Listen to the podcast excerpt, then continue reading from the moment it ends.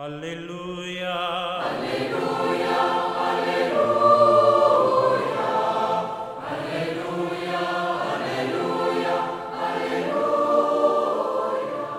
Hola queridos amigos, estamos en este cuarto domingo del tiempo pascual, conocido como el Domingo del Buen Pastor.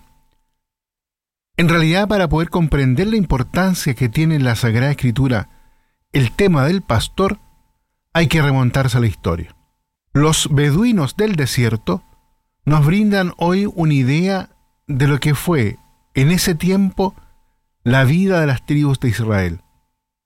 En esta sociedad, la relación entre pastor y rebaño no es sólo de tipo económico, basado en el interés. Se desarrolla una relación casi personal entre el pastor y el rebaño. Pasan días y días juntos en lugares solitarios, sin nadie más alrededor. El pastor acaba conociendo todo de cada oveja. La oveja reconoce y distingue entre todas la voz del pastor quien frecuentemente habla con las ovejas. Esto explica por qué Dios se ha servido de este símbolo para expresar su relación con la humanidad.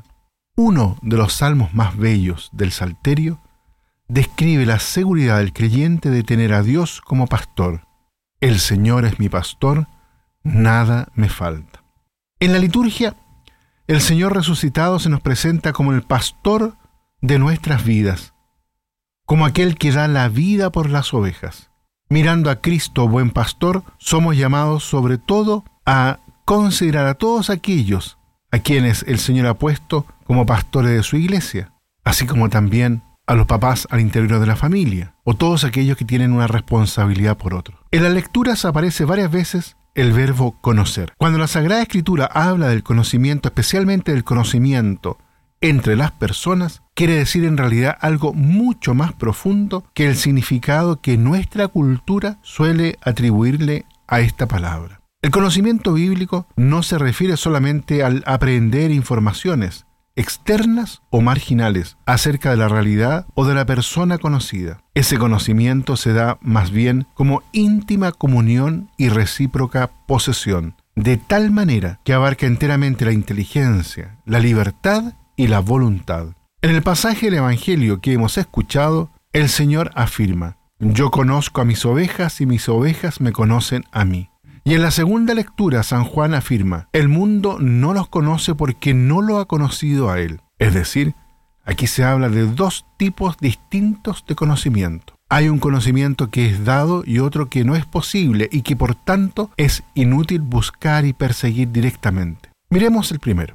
El conocimiento que nos es dado, dado porque por la gracia somos cristianos, es el recíproco conocimiento con Cristo. Se nos ha dado con Él la íntima comunión y la recíproca posesión, por las cuales el apóstol Juan llega a exclamar, mirad, qué amor que nos ha dado el Padre que nos llamemos hijos de Dios y lo somos realmente. El conocimiento de Cristo no se reduce al simple conocimiento de lo que el Evangelio nos cuenta acerca de Él. El conocimiento que nos es dado de Cristo es la íntima comunión en su vida, comunión que nos transforma y eleva la realidad de hijos de Dios por obra del Espíritu Santo, recibido el día de nuestro bautismo. Por esto somos llamados hijos de Dios y lo somos realmente. Este conocimiento además, aun comprometiendo a toda nuestra persona, no depende de nosotros, sino que llega como don, hunde sus raíces en la soberana iniciativa de Dios que asume la carne y la sangre en Jesucristo, el único buen pastor,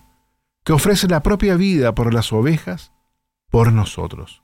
Cristo ofrece la propia vida y la vuelve a tomar. ¿Qué se entiende realmente por volver a tomarla? Hay un primer significado. Él, ofreciéndose voluntariamente la muerte de cruz por nosotros, resucita de entre los muertos y vive para siempre. Pero sabemos extraer algo más. Cristo resucitado retoma la vida que nos ha dado en la cruz, atrayéndonos hacia el cielo en su relación de amor con el Padre. Llegamos a ser hijos y partícipes de su mismo amor por el Padre y por los hombres.